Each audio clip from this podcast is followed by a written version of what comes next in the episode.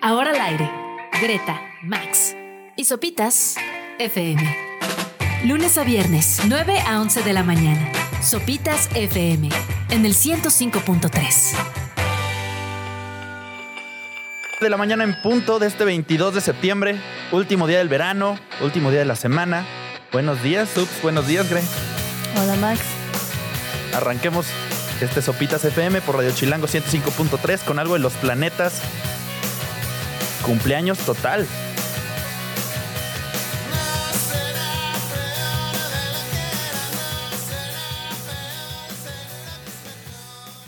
Ahí estuvo cumpleaños total de los planetas. En esta mañanita de viernes. ¿Cómo están? Viernes eh, de cruda y de Pitch Mode.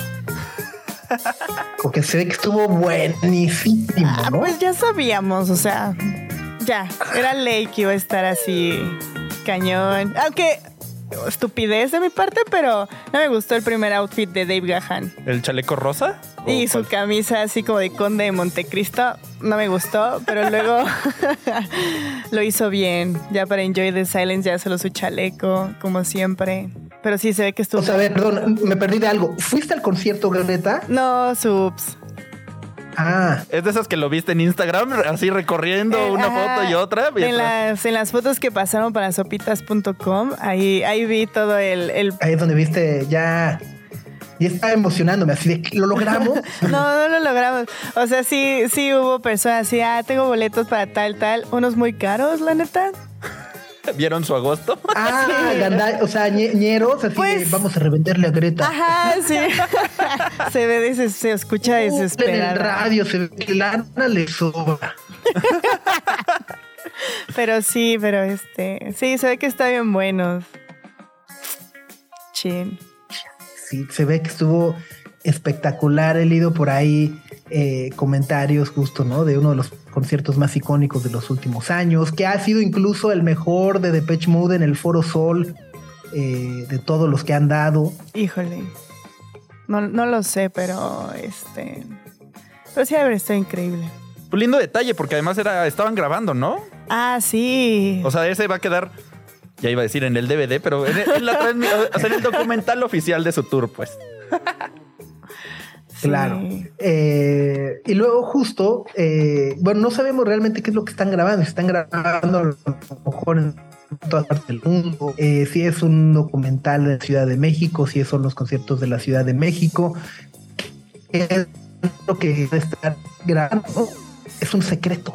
Sí, es un secreto, no se sabe. Yo tengo la sospecha de que es como el video documental, no sé cómo decirlo, de la gira.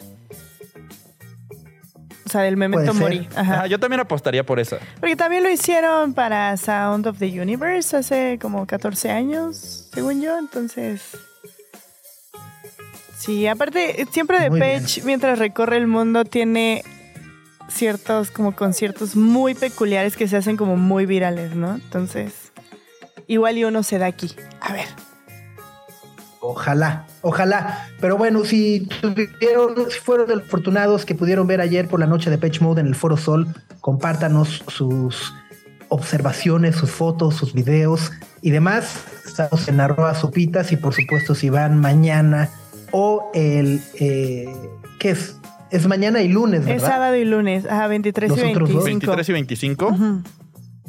Pues guarden muy bien sus boletos o si no, mándenoslos arroba gredpad ro 101 para lograrlo. Una foto del Ya código. lo decías, Max, es exacto, ¿no? Por favor, por favor. Y bueno, ya lo decías, Max. Hoy es el último día del verano. Mañana arranca eh, el otoño, ¿no? Es el equinoccio de septiembre. Eh, exacto, entre el otoño mañana a las como 11 de la mañana, por ahí. Entonces, aunque no parece, el verano se termina en septiembre. Eso siempre me sorprende. Digo, ha pasado cada año de toda mi vida y de toda la historia, sí, sí, sí, pero, pero no siempre me sorprendo.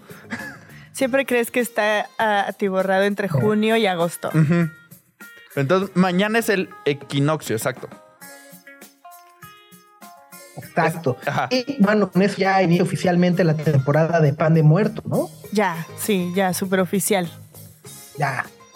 Pan de muerto, Digo, suétercito. ya, ya ha habido algún. warm up. He visto por ahí ya varios, ¿no? Desde el 17 de septiembre, o sea, el, el 16 acabaron los chiles en nogada, el 17 ya era pan de muerto. Sí, casi, casi.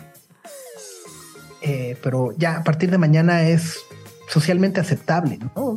Ir con su pancito de muerto con el Sí, ya no lo tienes que ocultar en la mochila, ya lo puedes comer en la calle frente a todos, ponerle nata, ponerle lo que quieras. Uy, sí. Nata. Cállate, cállate, cállate. Llegamos bien desayunados a las 9 de la mañana, estoy bien. Sí, como siempre, bueno, disparándonos en el pie. Muy bien, pues Max, ¿qué vamos a tener el día de hoy en el programa? Pues hoy, como viernes, viernes de libros, viernes de literatura, para saber qué leer el fin de semana, va a estar con nosotros Elvis, Elvira Liceaga, y nos va a dar una recomendación bastante chida de un libro chileno de Alejandra Moffat que se llama Mambo.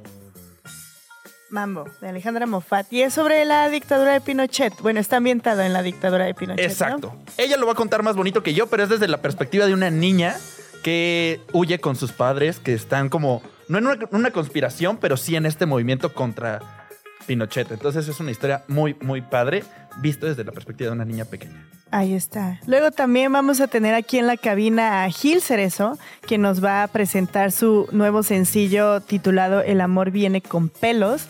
Y pues nos va a platicar de esta nueva etapa como solista, que no significa que deja kinky, solo es como un proyecto alterno. El título. El esfuerzo que le pusiste al pelos. Pelos. El amor viene con pelos. Así. Es, es una gran, gran, gran canción.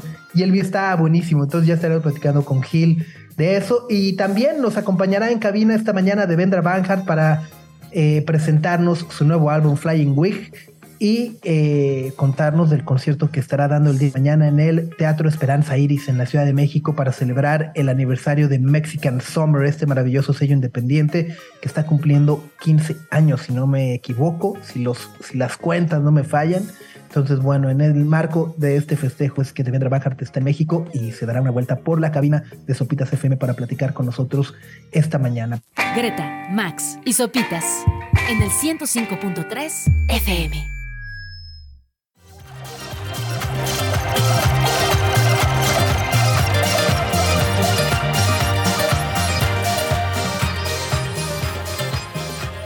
Ahí escuchamos a Jimena Sariñana con Porter con esta canción Mamita Santa. A propósito que mañana se va a presentar Porter. ¿En dónde? ¿Sabemos dónde? No, pero ahorita te averiguo, pues veloz. Es que ya te- tengo una confusión extrema. No sé si a ustedes les pasa entre venues y tantos conciertos. No, pero sueño está en el Palacio, ¿no? En el, pa- sí es En el Palacio a las ocho y media, exacto. Ah, ahí está, sí, sí, sí, sí. Mañana sabadito. Mañana. Y Devendra va a estar en el Esperanza, Teatro Esperanza Iris. Ah, sí, claro. Ah, está, ahí estaba mi confusión. Una disculpa. Muy bien. Bueno, pues son las 9 de la mañana con 15 minutos. Eh, esta semana Blink ha confirmado ya todos los detalles del lanzamiento de su nuevo álbum, el álbum con el que finalmente regresarán y que tanto nos han estado prometiendo desde hace exactamente un año, ¿no? Que salió Edging. Sí, sí, sí, el One More Time. Exactamente, ese es el título del disco que finalmente reúne eh, a Tom DeLonge, eh, Travis Barker, Mark Hoppus, ¿no? O sea, finalmente están de vuelta. Finalmente, esperemos verlos ahora sí también en la Ciudad de México el próximo año, después de que tuvieron que posponer todas sus presentaciones eh, por una operación de un dedo, ¿no? Una cosa, una lesión en una mano. De o sea, tocaron en Coachella de sorpresa y luego eh, pues mandaron todas las fechas y todo el tour para el próximo año. Fue al revés, ¿no? Eh, cancelaron y dijeron que Travis está, Malísimo tenía de la desconchavada mano, la mano y to- o se operó y tocaron Y luego tocaron en Coachella de sorpresa. Y fue como, "¡Ah! por, no podía tocar aquí, pero ajá, movieron las fechas para abril de 2024 y quedaron para el 2, 3, 5 y 6. Tienen cuatro ¿De abril? fechas aquí. Sí, de abril de 2024 en el Palacio de los Deportes. Órale. O sea, un año después de cuando las habían programado, aplicando un Morrissey. Hijo de...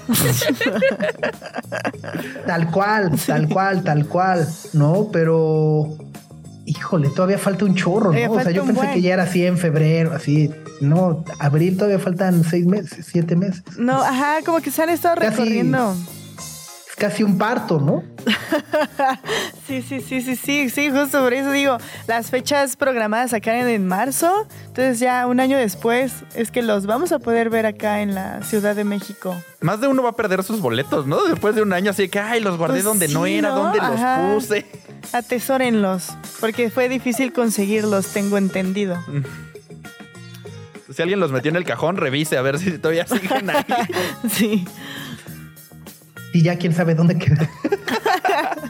sí, sí, sí. Igual los de Madonna, ¿no? También. Madonna también va a estar en Madonna, abril. Pero bueno, en- Madonna era en enero, ¿no? Sí, sí, sí, pero pues la venta acá, ¿cuándo? La venta ya fue, ¿no? Hace un chorro. Que te fue, volaron. Y cambió la fecha para abril, también, finales de abril. Está buenísimo. Pues nada, pues vamos a escuchar entonces eh, One More Time, que es la canción que le da nombre al nuevo álbum de Blink 182, el primero, eh, juntos, ¿no? Mark Hoppus, Travis Barker, Tom DeLonge, por primera vez desde el 2015 Ujú. que se habían separado y es una canción justo muy emocional, una balada que de esas que luego también le salen muy bien a Blink eh, sobre lo que significa para ellos este regreso y volver a encontrarse después de todo lo que han atravesado también, ¿no? Recordemos justo que han sido, eh, bueno, pues Mark Hoppus eh, superó esta enfermedad, ¿no? Cáncer, eh, perdón, cáncer, ¿no? Hace un par de años. Eh, Tom DeLonge por ahí también ya había dicho, ya me voy a retirar, ya no me... A dedicarse a los ovnis. ¿no? Sí, a los ovnis. Pues apenas va a debutar como director con su Eh, eh, película. Exacto, ¿no? Y Travis Barker, pues bueno, pues, Con la se Kardashian. convirtió, se convirtió en una, ajá, como rarísimo, ¿no? Esas historias increíbles. Sí, sí, sí, sí, sí, sí, sí. Eh, Pero además, justo, o sea, a lo mejor mucho ahora lo, lo ubicamos por, bueno, lo- habrá muchas personas que lo ubican por las Kardashian, pero según yo, muchísimo tiempo antes, eh, antes del, ¿qué, qué habrá sido? 2007, 2008, también tenía su, su reality en MTV que era Meet the Barkers. ¿Ah, sí? Ah, yo no me Sí. acuerdo. Sí, Ah, y era justo la, era, era como el reality de él y, su- y bueno, la, la que era su pareja, su esposa en, en aquel tiempo. Eh, por ahí aparecía, en algún momento llegó a salir eh, Oscar de la Hoya. Ah, Ajá, o sea, era. Ahora que, ahora que es como Keeping Up with the Kardashians, él ya tenía, ajá, él ya tenía reality antes de. Ah, entonces no le es ajena toda esta dinámica eh, paparazzi. Cámaras en la cara Farandulero. todo el día. Cam- Ajá. cámaras en tu casa y demás. Ya, ya, ya. No, no sabía eso. Ah, entonces X. Bueno, vamos a escuchar entonces esto, esta nueva canción que ha estrenado Blink 182.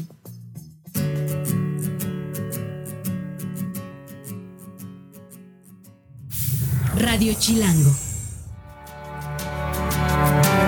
Ahí está Blink 182 con el sencillo One More Time y que le da nombre a su próximo disco y el cual esperemos vayan a presentar en abril de 2024 aquí en el Palacio de los Deportes de la Ciudad de México. Me gustó. Está, ajá, siento que en el, en el palacio vas a cantar así llorando, gritando. Como un viaje a la secu, ¿no? Eh, tiene sus frases de secundarias así de que tengo que morir para que me extrañes. Por ahí escuché varias de estas así. ¡Ah, cara! ¿A ti te gustó, Subs? Bañozona, porque creo que por ahí eh, eh, puede ser muy similar a, a Miss You, ¿no? Tiene fragmentos muy similares a Miss You. Pero sí, pues está llena justo de melancolía y de esta parte un tanto chantaje, chantajista de, de todo lo que tuvimos que pasar para volver a estar juntos y valorarnos, ¿no? O sea, de, de ojalá nunca hubiéramos tenido que atravesar por una enfermedad este, o, o- o accidentes aéreos, y, ¿no? Y es ya cuando se azotan y dicen, me tengo que morir para que me extrañe. Sí, no, no, está azotadísima. Pues muy de Está muy adolescente, muy adolescente. Y por ahí en el video le echaron muchas referencias justo a esta época adolescente. O sea, el video tiene un montón de fondos de todos sus videos de antes. ¿Ah, sí? Ajá.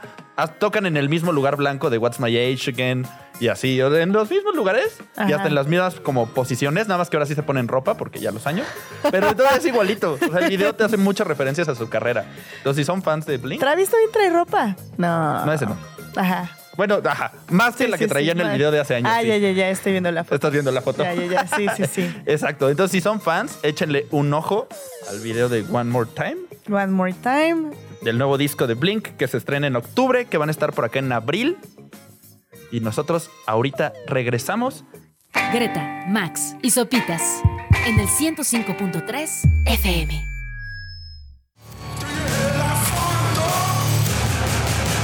Ahí estuvo Idols con Grounds del espectacular Ultramono de 2020. Este disco que salió en la pandemia. Gran banda. Gran banda. Una fiesta de, de patadas como estuvo en el Corona. Gran, gran banda para bailar, empujarte, slam, todo. Sí.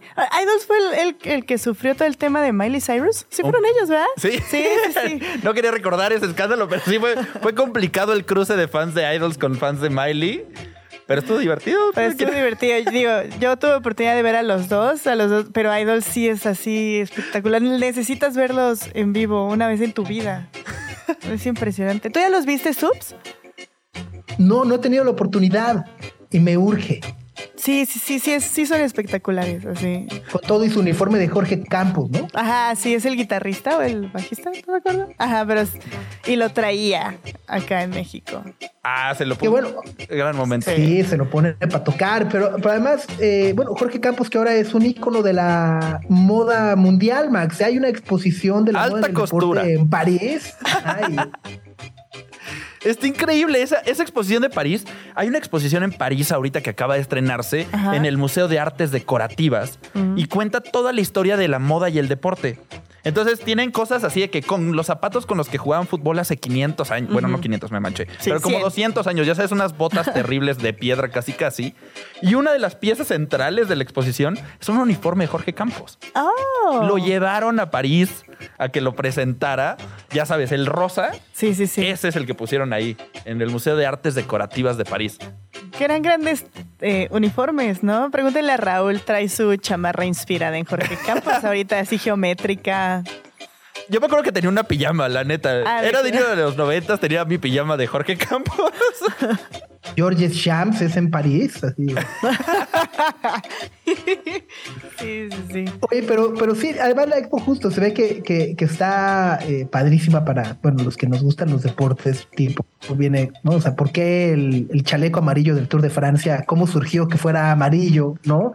Eh, o, o- o el polo este de Lacoste con el que, bueno, se popularizó para jugar eh, tenis, etcétera, etcétera, etcétera, ¿no? Sí, los uniformes blancos de Wimbledon. Mm. O sea, hay cosas como súper famosas de la historia del deporte y la moda. Y también tiene ahí como una parte como de al futuro. Entonces, diferentes telas. Está O sea, interesante. cómo va a ir evolucionando. Cómo va a ir evolucionando. Pero ahí está el maniquí con la cara de Jorge Campos. Ah, pero a mí lo que me gustaba mucho del uniforme de Jorge Campos es que era oversize. Sí. Claro. Sí, se veía increíble Claro. así. No es mal de la época, más bien. No, porque no todos eran así. Él lo traía como oversize así. Se veía chido. Ya hay uno- un, un, un unknown fan de Jorge Campos que me parece es así maravilloso. Creo que es de las cosas por las que más lo admiro independientemente de su carrera deportiva y su carisma y demás. Pero eh, justo durante un momento en la historia en el que llegó a ser uno de los jugadores más famosos de todo el mundo, ¿no? Llegó a estar contemplado en estos de premios internacionales y selección resto del mundo, etcétera, etcétera, etcétera. Y obviamente había muchas marcas interesadas en patrocinarlo, entre ellos muchas de cerveza y alcohol. Y él siempre les dijo que no y, y- y nunca aceptó patrocinios de alcohol porque decía, soy un ejemplo para los niños, los- muchos niños me siguen, no quiero que los niños me relacionen con bebidas alcohólicas. Y entonces rechazó toda esa lana por ese, por ese discurso, lo cual es así como de más ídolo aún. Sí, mucha congruencia. Esa historia no me la sabía. Sí, yo, yo me acuerdo, ¿saben qué? O sea, yo me di cuenta que Jorge Campos sí era como una estrella internacional cuando salió en estos comerciales de Nike. Ah, claro.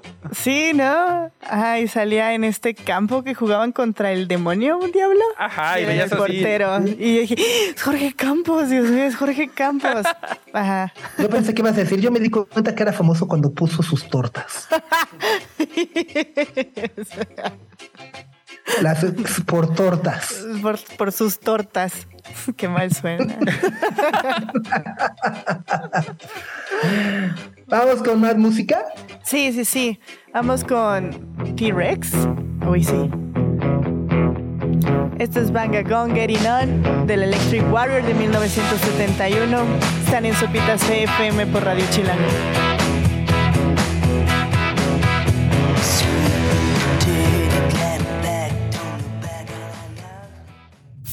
Radio Chilango. El mundo que nos rodea está formado por palabras. Pronunciamos y escuchamos miles día a día. Todos leemos mucho más de lo que pensamos. Hablemos de esas cápsulas que detienen el tiempo. Libros. Con Elvira Lisiaga. Pues ya lo escucharon, viernes, viernes de libros, para saber qué comprar el fin de semana, qué leer la siguiente semana. Y nos acompaña Elvira Liceaga. ¿Cómo estás, Elvis? Hola, ¿cómo están? Muy bien, ¿y ustedes? Bien, felices de escucharte como cada semana, querida Elvis. Y además, bueno, más hoy que nos vas a platicar de uno de los libros más comentados de los últimos meses eh, sobre la, bueno, vivir en la clandestinidad, por así decirlo. Sí, esta novela de la cual les voy a hablar hoy se titula Mambo y es una novela que desde luego no se escribió eh, para llegar a esta conmemoración de los 50 años del golpe de Estado en Chile, pero ha sido un... se ha como revalorizado esta novela de una manera muy linda porque es cierto que las nuevas generaciones de chilenos, de jóvenes, han estado tratando de encontrar en sus narrativas pues nuevas formas de hablar de la guerra, de la dictadura, de las violencias, de los desaparecidos, de tantas violencias extremas que vivieron sus padres y abuelos. Pero creo que esta es la única novela que habla de la infancia y que es una niña la que cuenta la experiencia de vivir en una, en una familia que va huyendo de la dictadura y que va eh, formando formas de supervivencia, de no sé cómo decirlo, de hacer la vida vivible a pesar de los horrores que se viven. Esta novela se llama Mambo, está escrita por Alejandra Moffat, que es una escritora y guionista chilena que vive hace muchos años en México, aunque ahorita está otra vez trabajando en Chile. Ella ha escrito películas muy bonitas y muy fuertes como La Casa Lobo, que, que no sé si la vieron, pero bueno, está en Movie y está en el Criterion Collection, de hecho. También escribió una película chilena que llegó a los Arieles este año que se llama 1976, que también trata sobre la dictadura de una manera realmente muy distinta a Mambo. En Mambo lo que leemos, y es muy original y a la vez parecería contradictorio escuchar a una niña hablando de los terrores, es a una familia cuyas niñas se llaman Ana y Julia, que van viajando por todo Chile porque sus padres trabajan para la resistencia. Sus padres forman parte de movimientos revolucionarios contra Pinochet y contra la dictadura. Entonces se están mudando todo el tiempo, están cambiando de casa, de lugar y todo aquello con lo que las niñas se encariñan pues va cambiando. Ellas son chiquitas y lo que sucede es que los padres crean juegos de imaginación muy divertidos, muy tiernos, muy humorísticos para que ellas pues no hagan las preguntas más sino que creen mundos de fantasía y de ficción y pactos de silencio distintos a los de a los que estamos acostumbrados en estas pues narrativas de la guerra.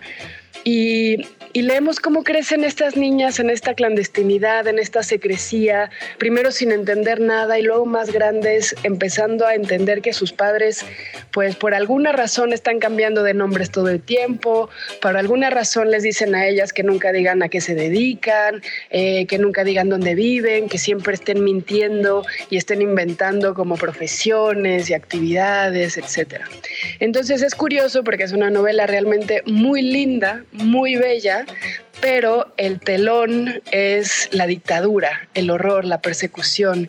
Y es muy interesante para mí, y creo que es el gran logro de esta novela, que uno como adulto que está con el pensamiento realmente muy domesticado y somos poco fantasiosos y somos como muy apegados a querer entender la realidad, pues uno como adulto lector está queriendo entender mucho el mundo de los padres, que es bastante siniestro y bastante peligroso, pero como la narración es de una niña, eh, como que tienes que desaprender lo, que eres como adulto para ponerte en los pies de una niña que está descubriendo este universo. Entonces, eh, nunca satisface esa necesidad adulta, sino que te invita a que seas una niña y, juegues con estos eh, animales, seres, bosques, ¿no? Como todo lo que, lo que hace que estas niñas pues puedan, puedan tener esta vida de, sin saberlo, pertenece a un movimiento revolucionario. Oye, y a lo mejor hay muchas personas que dicen, bueno, ¿y todo eso qué tiene que ver con el mambo? ¿No? Pero en realidad se llama mambo no por la música, ni porque qué rico es, ni mucho menos, sino porque son las iniciales de la familia de uno de los personajes, ¿no? De Anaconda. Sí, Ana, que es la narradora principal, que es la niña más pequeña de la familia, eh, y Julia, que es la más grande, pues tienen que cambiarse los nombres, como también los papás. Entonces, Mambo son las iniciales de varios nombres falsos que ellos tienen. Eh, porque, bueno, también van haciendo amigos que forman parte de la resistencia, que también se cambian los nombres. Y esto ellas lo, van descubriendo conforme van creciendo y conforme se va acercando la novela al momento del el plebiscito contra Pinochet, en el que gana el no y entonces ellas ya no son tan niñas para ese momento, entonces van es curioso cómo ellas van aprendiendo también a vivir en clave, a vivir en secreto, pero de una manera muy lúdica, muy, muy juguetona, muy tierna, y aprenden a ser también buscadoras de lo que hay detrás de las apariencias. Entonces Mambo es, es curioso porque, porque sí, refiere como a un código secreto de sus nombres. Oye, y suena fantástico también esta parte eh, de cómo hablar y cómo percibir, cómo contar y, platicar con, los hijos, les hijes y demás, eh, este tipo de, temas complicados, ¿no? Sí, totalmente. Yo, eh, yo lo leí como madre de una hija de tres años y pensaba en todos esos momentos en donde yo tengo que aprender o más bien desaprender para aprender a hablar en los términos de juego, de fantasía, de, de humor que tiene mi hija. Y esto va sucediendo a lo largo de toda la novela de Mambo porque los padres eh, se logran hablar un lenguaje muy lindo con las hijas, que es el lenguaje de la ficción y el lenguaje de la creación y de la imaginación. Y luego la imaginación yo creo que es muy difícil escribirla porque, bueno, como hay cierto delirio, hay ciertas incoherencias, aquí lo que tenemos es una ficción, eh, una imaginación como muy verosímil, ¿no? Eh, personajes fantasiosos y animalitos que aparecen al principio luego vuelven a aparecer, o sea, como que hay una coherencia muy sofisticada. Y luego también está ese momento, no solo en los cuales o sea, no solo esto que tú mencionas, que para mí es muy importante a nivel político, ¿no? Cómo, cómo tenemos que dejar de ser adultos para ser niños una y otra vez cuando, cuando tenemos hijos, sino también cómo los hijos empiezan a tener una compasión muy, muy entrañable con los padres que llegan a sus límites de poder explicar el horror, que es una dictadura, que es contraintuitiva, contra la vida, contra todo lo que hemos dicho que es lo sagrado y lo importante. Entonces los padres también se encuentran con los límites de poder explicar ciertas cosas y las hijas van comprendiendo eso. Entonces en ese pacto de la ficción entre padres e hijas se construye una especie de, de acuerdo, ¿no? Como de hablemos de esto que es tan difícil en términos menos dolorosos. Oye, la, la portada es una cosa chulísima además, ¿no? Bueno, la portada es muy importante, qué bueno que la mencionas, porque la hicieron Cristóbal León y Joaquín Cosiña, que son dos cineastas chilenos que además ahora le hacen videos a The Smile y a bandas muy importantes porque su, su dimensión visual que funda bastante lo que esta novela ofrece, que es inocencia, horror, eh, pureza, dolor, o sea, como ciertas cosas que parecen ser muy contradictorias y sin embargo conviven, como la infancia y lo siniestro eh, en este caso. Yo les recomiendo muchísimo La Casa Lobo, es una película de animación que hicieron ellos y que escribió Ale Moffat, en donde se conjugan estos elementos realmente opuestos para convivir de una manera, pues como los une solo la vida real, ¿no? Entonces ellos le hicieron la portada a la verdad es que quedó bastante llamativa y se va resignificando conforme vas leyendo la novela. Al principio no entiendes que muchos de los elementos de la portada van siendo claves eh, importantes en la infancia de estas niñas, ¿no? Oye, Elvis, y ahorita que estabas eh, describiendo la novela y esta parte que a mí también me parece como muy eh, sorprendente, que es la imposibilidad de mantener ajenos a los hijos en ciertos escenarios que resultan tan horrorosos como lo es de una dictadura y una guerra que aparte duró tanto tiempo que crecen con esa dictadura y cómo las explicaciones seguramente han de ir cambiando con el tiempo. También me recordó un poco a como ciertas películas como eh, La vida es bella, ¿no? De cómo los papás hacen todo lo, lo posible para explicarle a los hijos algo horrible que está sucediendo, incluso como el laberinto del fauno, que es como esta parte en la que los niños presencian el horror, pero quizá no comprenden todo, entonces crean como un mundo de fantasía para poder sobrellevarlo. Sí, sí, totalmente. Justo ayer presentamos esta novela en la Ciudad de México en Casa Tomada y La vida es bella siempre es como una referencia pues por todo este universo de las mentiras que crea el padre para el hijo. Y decíamos que una de las grandes diferencias es que aquí no hay connotaciones morales. Mm. Es decir, como que tú en la vida bella todo el tiempo estás sufriendo por ellos y estás pensando que pobres, que es verdad porque estás en una situación de, personas privadas de su libertad injustamente eh, eh, capturadas, atrapadas, encarceladas. y, aquí lo que tienes es que nunca nunca dices pobrecitos o nunca dices por qué eligieron esta vida tan difícil los padres para ellas, sino que se vuelve muy interesante porque las dos hijas, siendo niñas, tienen como mucha agencia política. Eh, y es una agencia política muy distinta a lo que normalmente entendemos como política, pero creo que en la ternura, en el juego, en la imaginación, en la creación, en los pactos de, ficción, en el cuidado de, las hijas a los padres y de los padres a las hijas, hay como mucho crecimiento de los personajes y eso hace que no sea de ninguna manera una novela sufridora sino muy interesante en donde dices, órale, ¿cómo se va a mantener esta narrativa? Entonces es, distinto, pero claro, es una referencia obligada. Oye, Elvis, y, eh, mientras averiguaba sobre Mambo, se me aparecieron varias veces como este término que es como una corriente sudamericana de literatura, que era literatura de los hijos. Y son estas escritoras, o al menos por lo que entendí, que recurren a, sus obras para tratar de entender lo que vivieron sus padres. Y eso es algo más o menos lo que le pasa a Alejandra Moffat. O sea, ella no era, ella era niña cuando era la, la dictadura. Entonces, 50 años después, le toca como revivir a través de sus personajes y, y esta literatura de los hijos que está como reviviendo en Sudamérica.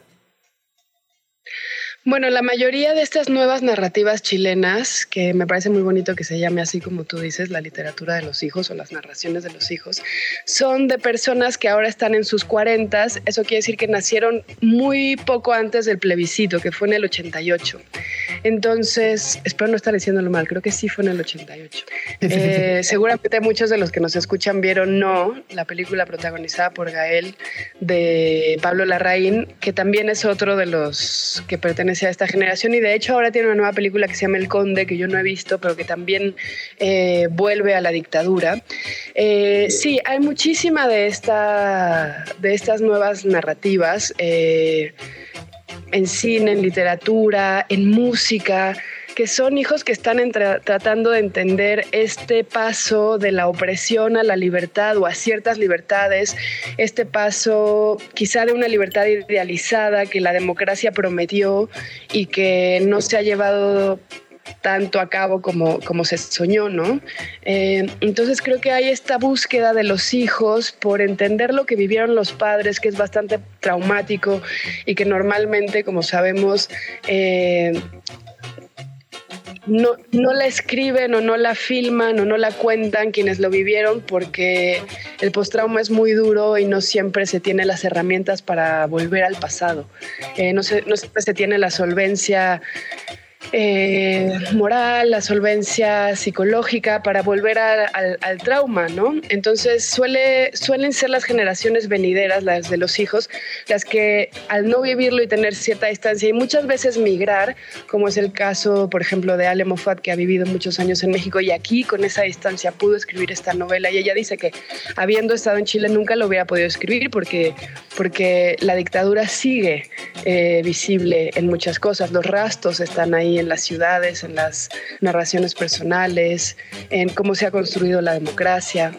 Y, ella dice que habiendo vivido en México conoció como mucha ternura y mucha convivencia de, lo que México también es, ¿no? Horror y, y buena onda y que aquí puedo escribirla. Entonces es cierto lo que dices, la literatura o las narraciones de los hijos tienen una distancia que no tienen la de los padres y que pueden volver a lugares muy dolorosos, pero también desde lugares pues muy originales. Y Ale lo que cuenta es pues estos recuerdos de ir de un lugar a otro con los papás, de no entender por qué los padres nunca decían la verdad, de no entender por qué los padres tiraban pedazos de revista al excusado, ¿no? O, tenían actos como muy extraños años que, pues, que, que estaban trabajando con material muy peligroso y si los encontraban, pues los podían desaparecer. Muy bien, pues la recomendación de esta semana se llama Mambo de Alejandra Moffat. Querida Elvis, te mandamos un gran abrazo y por supuesto te seguimos como siempre en arroba shubidubi. Genial, les mando un abrazo, bonito fin de semana. Lindo fin igual. Greta, Max y Sopitas en el 105.3 FM.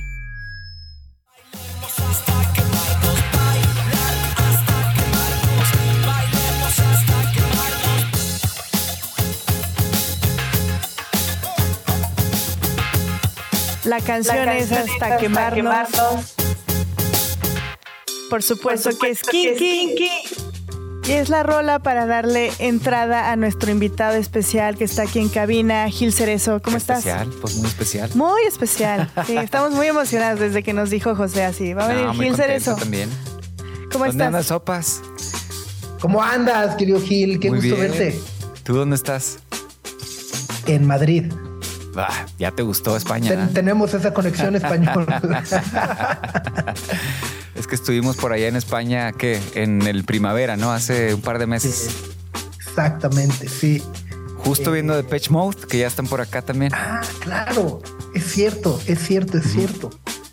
Eh, bastante, bastante, bueno. Sí, se la pasaron horrible, se escucha. no, no, bien gacho, bien gacho.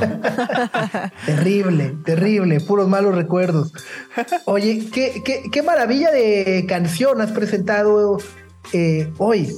el amor gracias, tiene pelos. Creo que es una de las cosas más eh, divertidas que he escuchado, más pegajosas, pero al mismo tiempo eh, creo que tiene muchas verdades, ¿no? Es esta parte como del amor cuando ya se toma en serio y dices, cámara, pues sí, todo lo que no habías visto de esa otra persona y empiezas a conocerlo, olerlo, palparlo, sentirlo y dices, wow. Exactamente, ya cuando pasas el, el profile y te adentras en la relación, ¿no? Cuéntanos un poco justo sobre, sobre eh, esta, esta colección de canciones que, has preparado. Tengo entendido que las empezaste a trabajar durante la pandemia y si bien esto es un adelanto, es, hay, hay un bonche más de cosas y de sonidos distintos. Creo que hasta regional por ahí hay. Sí, sí, sí. Eh, que vas a pues estar compartiendo los próximos meses justo pues en pandemia se juntaron las canciones, hubo mucho tiempo para escribir, para producir. Este, yo estuve por acá preso en mi departamento en la Ciudad de México. Eh, por ahí estuve también conviviendo con muchos músicos, productores, entre ellos un muy amigo que se llama Dan Solo, con el que produje esta canción. Y más allá de compartir beats, eh, en, eh, pues en pandemia nos empezamos a juntar un poquito en secreto a, a hacer estas canciones. Y casi siempre, te digo, casi siempre mis canciones pues van destinadas a, la banda y tenemos un ritmo pues muy activo de producción, de shows, de viajes. Y pues en este periodo donde no estuvimos viajando ni tocando ni ni haciendo algo en concreto, eh, junté más canciones. Este es el primer corte eh, de lo que va a ser un disco. Vamos a estar sacando pues, una canción cada mes y medio más o menos. Y ya con la cuarta o con la tercera sacaremos el disco completo. Órale. Oye, eh, el video del amor tiene pelos. Tengo entendido que además también lo dijiste tú. Sí, también. Eh, ya sabes, ya con, con los años viene el, el freak control. Este, y uno quiere ser todólogo. Como que más bien le molestan todos los errores de los demás, ¿no? Entonces eh, ya pues, tomas las riendas de lo que un poquito aprendiste a lo largo del viaje. Y este video lo filmé en Monterrey eh, con un crew muy interesante porque más allá de ser músicos son bailarines. Entonces estuvimos ensayando coreografías más que la, La canción. coreografía, sí. y muy divertido. A mí me gusta mucho bailar. Me gusta mucho la parte de- del performance. Más allá de lo que es, como te digo, interpretar en la guitarra, la batería y todo eso. Eh, pues la parte de proyectar con, con el cuerpo lo que es la música está también muy chido. Y por ahí nos enfocamos un poco en eso. Y viene la, du- la dualidad también. Son como una historia que se cuenta con dos mundos. Uno que es eh, pues un conserje que limpia los baños en un motel. Y otro que es como un güey que canta en un cabaret acá de los 50, como de lujo, con mucho color. Entonces es lo que representa un poquito el amor, ¿no? O sea, los pelos que encontramos en las sábanas y del otro lado, eh, pues la magia del, del colorido que es el amor. Cuando estás enamorado y se te cae la baba. Yo también al escuchar la canción, como que al principio escuchas el título y es como, mm, creo que sé por dónde va. Pero ya que la vas escuchando es como, ok, ya te adentras en una relación, ya te vas enamorando, ya te vas comprometiendo, vas viendo los defectos, entre comillas, de la otra comillas, persona que siempre van a existir, pero también es como momento de reconocer los tuyos, ¿no? Porque casi siempre es como, chin, es que la otra persona es así y así, pero cero te das cuenta de lo que tú Sí, eres bueno, y la otra sé, persona sí. está viviendo el mismo proceso. Sí, no sé, en tu caso no sé, pero en el mío pues yo no tengo defectos. Nada más veo los de la otra persona.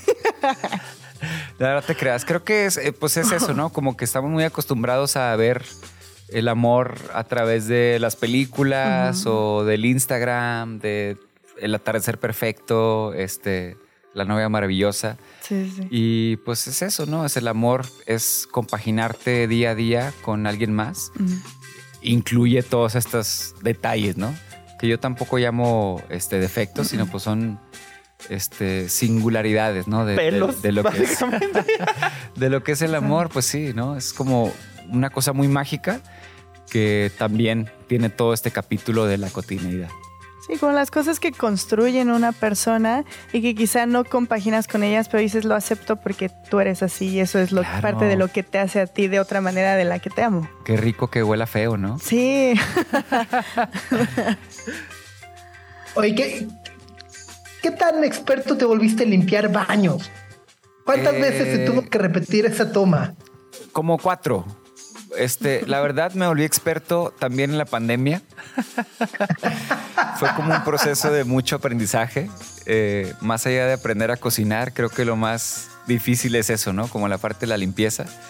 Eh, pero es- esa parte, ¿no? De también reírse de uno mismo, ¿no? De, tenemos como que el, el- el estigma del rockstar, ¿no? O sea, ese, ese personaje que queremos crear todo el tiempo, eh, pues en realidad tampoco existe, ¿no? Es como igual, es como el amor y los pelos. Eh, también eh, todo mundo hace de todo, ¿no? Oye, además ha sido un periodo, me, me parece muy interesante, o al menos muy productivo para ti como músico, carrera, eh, DJ de, en, en- en fiestas.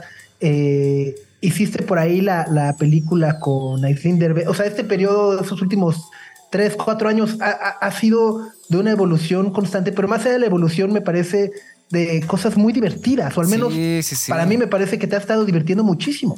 Creo que salirte también de la zona de confort, eh, más allá del riesgo, también te vuelves a sentir niño, ¿no? Experimentando cosas nuevas.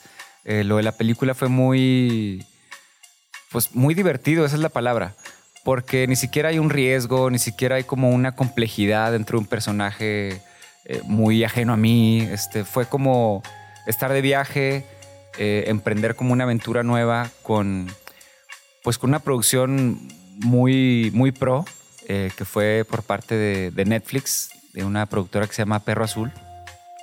Eh, y que me enseñó, ¿no? Que nunca había estado en una, película, nunca había estado actuando.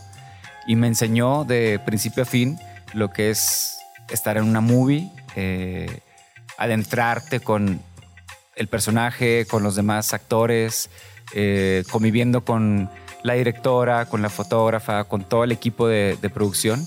Y pues fue también una aventura nueva que terminó y culminó también eh, con la parte musical. ¿no? El, el personaje que interpretaba era un reggaetonero eh, y me tocó por ahí escribir, interpretar y producir las canciones que cantaba este personaje y a la vez también escribí ya al final todo el score de la película. Entonces fue como, digo, una aventura completa que empezó porque la producción estaba buscando un músico para hacer este personaje y terminó más bien con el músico haciendo ya toda la parte musical de la película.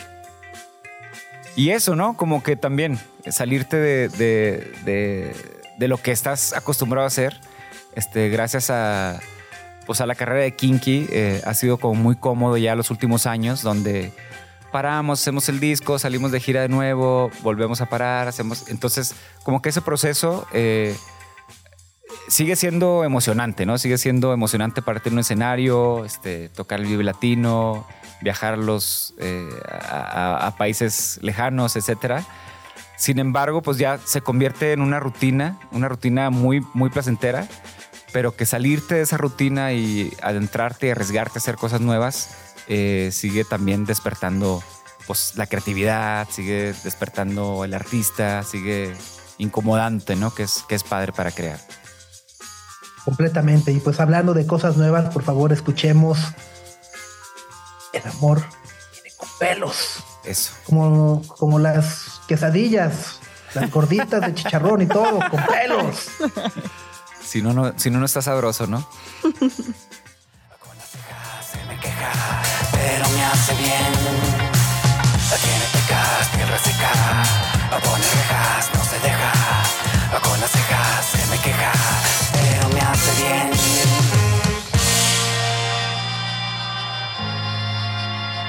Eso fue El amor viene con pelos, el nuevo sencillo de Gil Cerezo. ¿Cómo de que no?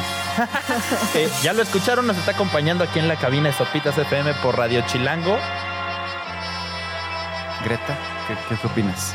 Yo, yo, a mí me gustó mucho y, y te, lo, te, lo, juro que cuando, cuando, escuchamos justo el título acá fue como, eso suena, ya sabes, así suena chistoso. Falta, falta, contenido en los títulos ya, ¿no? Sí, sí, sí. Como que todos vamos al club, pasémosla bien, estás bien guapa. sí, muy, muy, muy, poético siempre. Ya cuando escuché la canción me gustó mucho porque justo me hizo pensar en esta parte de, sí, ¿no? A, ver, a mí lo que me choca de las relaciones, no sé ustedes qué opinen, es que tienes que poner una pantalla al principio de eres bueno, bello. Pues sí. eres, pero no, qué horror, ¿no? Si desde el principio te, te revelas, ¿qué podría pasar? Si no te quieren, pues no es ahí. Ay, sí, lo digo muy fácil. Yo pretendiendo no. todo el tiempo. Todos viendo para abajo, así de, ay, Dios. Sí, okay, está bien. No ah, sí, pero, es un equilibrio, pero, ¿no? Sí, Ajá, sí, ya, sí, sí. Nada como el nervio de dejar el baño apestoso por primera vez. Qué horror eso, ¿no? La gente que todavía se popó. Yo porque me hice la operación. No, pero es eso, es parte de, de dejarnos ir, de, de, ser quien somos uh -huh. y de, pues, ¿cómo se dice? Embrace it, ¿no? Ajá. De, Embrace yourself. Claro, sí, está rico, está rico ser quien soy. Sí, sí, sí. Oye, y cu cuéntanos un poco también justo de la producción de esta canción, el resto de, de, de rolas que vienen, eh, todo este proyecto que además bueno, le has dedicado buen tiempo, una gran energía. Eh, cómo lo has ido encaminando de manera paralela a lo que ocurre con Kinky. Sí, y, paralelo. Y andar de o sea, DJ y todo en eso. En realidad ¿sí? no, pues no hemos parado nosotros, todavía estamos tocando todo el resto del año. Y esta, esta canción en particular empezó con un beat que me mandó el Dan, el Dan solo. Y en el proceso está rebotando las ideas, como que nos dimos cuenta que queríamos que sonara en vivo. Nos fuimos a Guadalajara este güey vivió mucho tiempo allá y con el crew de El Orco, no sé si conoces al Orco de Azul Violeta. Sí, sí, sí, sí, sí. Back in the Day, este, tiene un estudio y, y, con el Bacter, que también está en Porter. no me acuerdo si toca los teclados en Porter o el bajo o algo así. Pero él tiene como mu- mucha sensibilidad grabando baterías y bajos. Nos fuimos para Guadalajara un par de días y estuvimos grabando ahí todos los bajos y baterías de lo que va a ser el disco. Entonces, como si lo escuchas, son trompetas, son violines, son este, baterías, todo está grabado en vivo y pues son eh, músicos, ahora sí que interpretando la canción. Y esta parte estuvo muy, muy entretenida también por el hecho de, de estar todo así como en secretivo. Como te digo que fue en, en la pandemia, todo era como muy secretivo y nos cuidamos y la distancia y eso y el otro. Y al final pues terminas conviviendo casi boca a boca, ¿no? Con todos. por, el, por, el, por el rollo musical. El disco viene con pelos también. También Babas. viene con pelos, sí. muchas babas, muchas babas. Pero qué rico otra vez. Así es. Y es eso. ¿no? Este, padrísimo convivir con músicos que interpretan, eh, que buscamos el sonido, que pues ya tienen años de experiencia y estás eh, midiendo los detalles, ¿no? Y, y te va reenergetizando también de alguna otra manera, ¿no? Sí. Oye, ¿y cuándo, bueno, cu- cu- cuéntanos cuándo lo vas a presentar en vivo? ¿Lo vas a presentar en vivo? ¿No? Eh, no sabemos ¿Cuál aún, es el proyecto? pero te digo, como va a salir el, el disco hasta el año que entra, el año que entra nos preocuparemos de cómo será la, la o formación sea, vamos, en vivo. estamos inaugurando ya la listita Estamos de discos a sí. esperar en el 2024. Así lo es. Por lo pronto seguimos con Kinky todo este año. Eh, y digo, el año que entra también, ¿no? Como te digo, es un proyecto en paralelo Sí, sí, sí. eh, que no para una cosa con la otra. Eh, pero sí, como que todavía no he ideado muy bien cómo va a ser el show en vivo.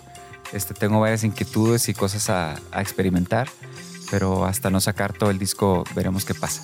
Oye, pero le estás dando mucha, mucha paz a los fans cuando dicen, ah, es como paralelo a lo de Kinky, porque usualmente cuando, ya sabes, el vocalista o alguien de la banda se lanza como solista, es como, "¡Ah! ya se va a terminar la banda, ya, ya, ya, ya se acabó. No, no, no, al ¿por qué tendría que contrario, ser? Y sí. es como dice Subs, creo que también a los artistas los ha de ayudar como a regenerarse y ver otras cosas, ¿no? 100%. Yo creo, como te digo, o sea, una vez que estás en, cómodo en la, en la Ujú. silla de, de, de conductora o de... Sí, sí, sí. Siempre es importante salirte a, a- a ver qué pasa fuera de tu esfera, ¿no? Claro. Como para seguir creando, sobre todo en la parte creativa.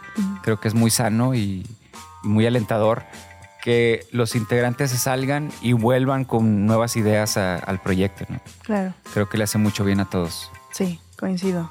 Buenísimo.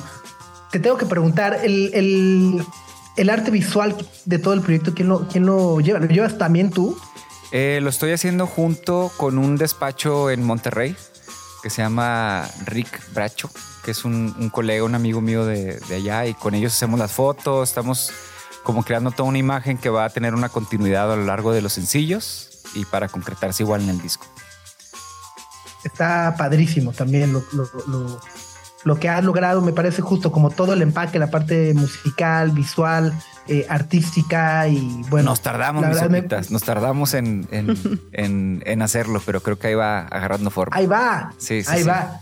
Muy bien, pues te mando un gran abrazo, gracias por venir a presentarnos esta maravilla y esperamos con ansias el resto de canciones. que No, por muchísimas supuesto, el gracias. disco el próximo año. Te comes allá este, unas tapitas por mí. Y, Varias. Y, ojalá y nos veamos pronto en persona, mis sopas. Tapitas y cañitas. Un besote. Igual.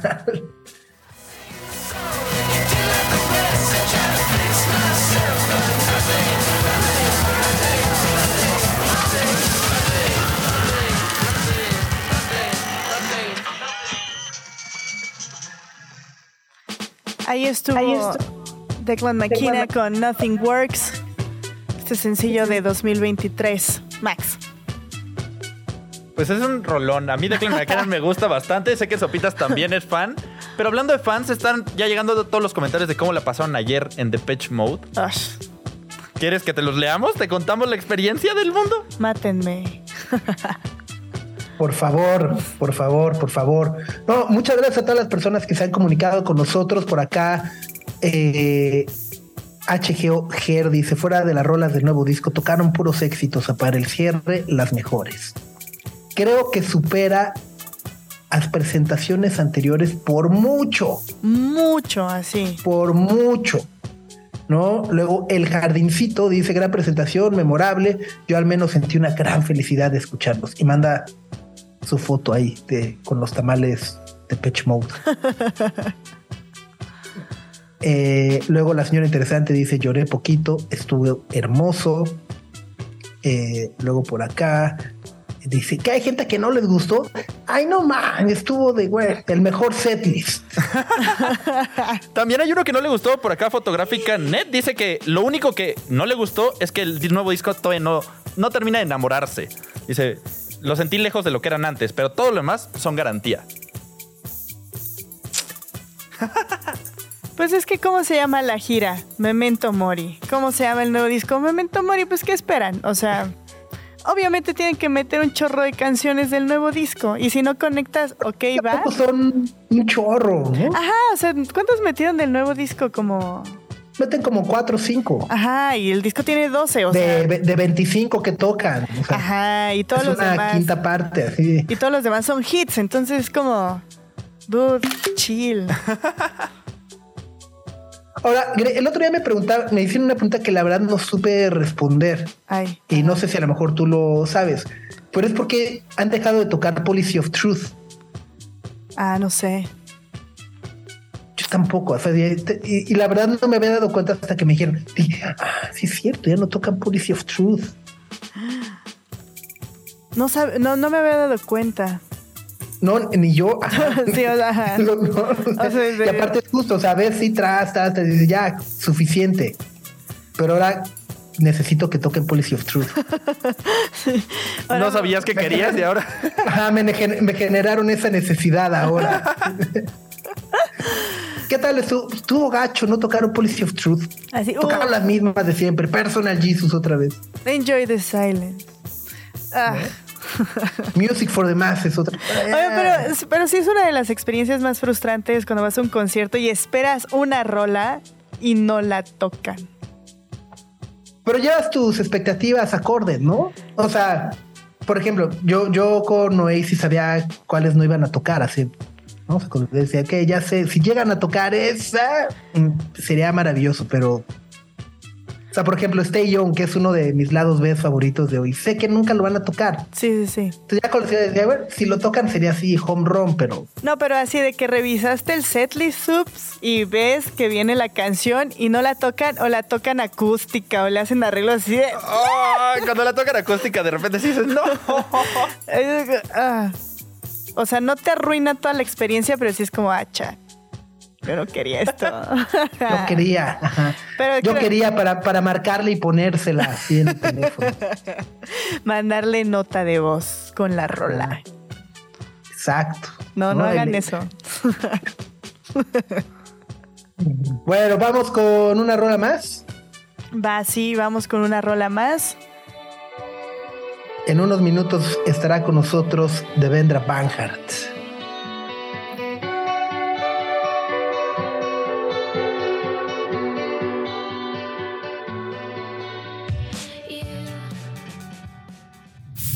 Radio Chilango.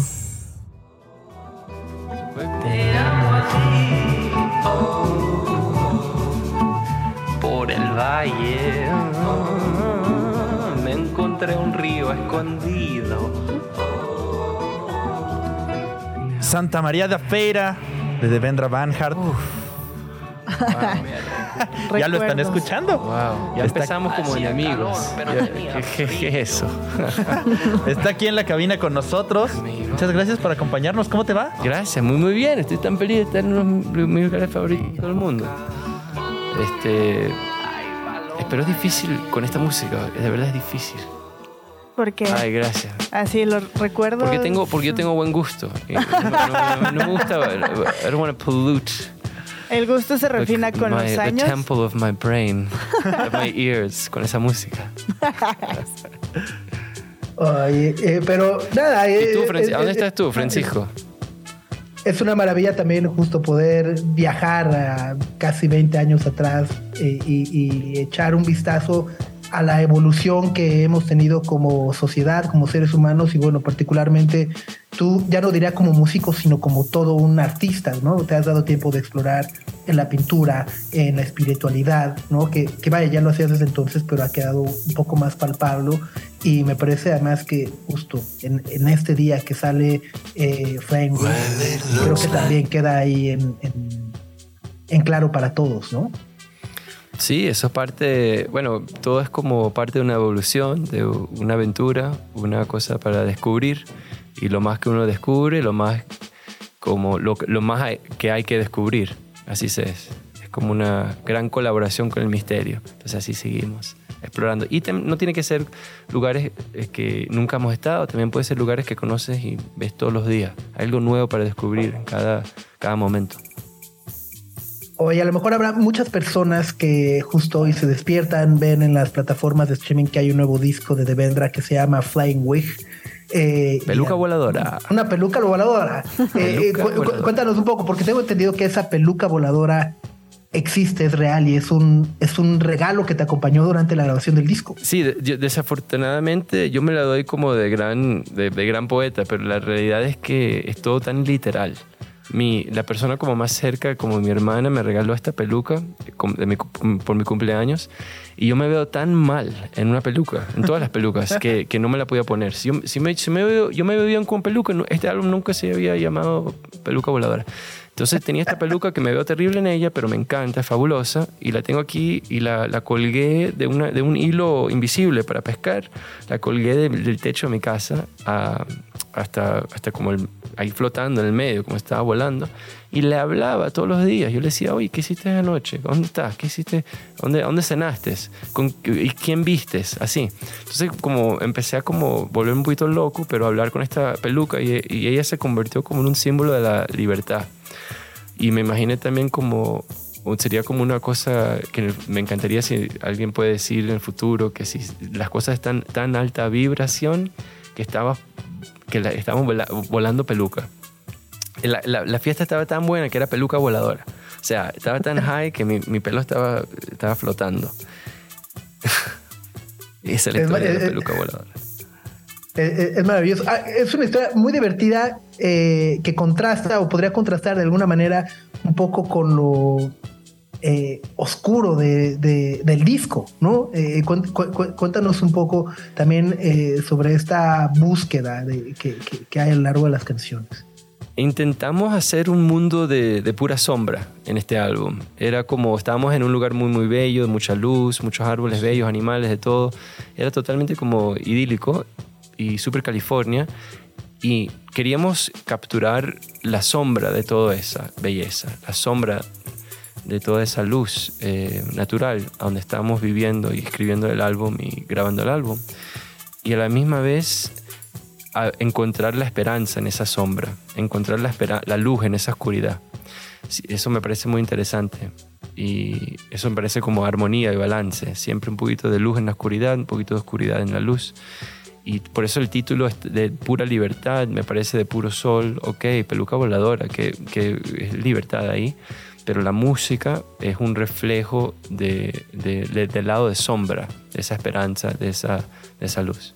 Oye, Devendra, y creo que va un poquito relacionado a lo que decías al principio de cómo artistas vas transmutando y vas evolucionando. Y algo que me pareció muy interesante de lo que dijiste es de tomas lo que tienes diario y lo transformas en otra cosa. Y en el diario hay dolor, en el diario hay heridas, en el diario hay cosas que tienes que superar, pero con el tiempo y quizá mientras vas evolucionando lo conviertes en lecciones, en amor, en algo... Claro, las cosas malas van a venir siempre. O sea, no hay una actividad o un- una práctica que uno pueda hacer que las cosas malas no, vengan, o las cosas dolorosas, o las, que- las cosas que te dan miedo.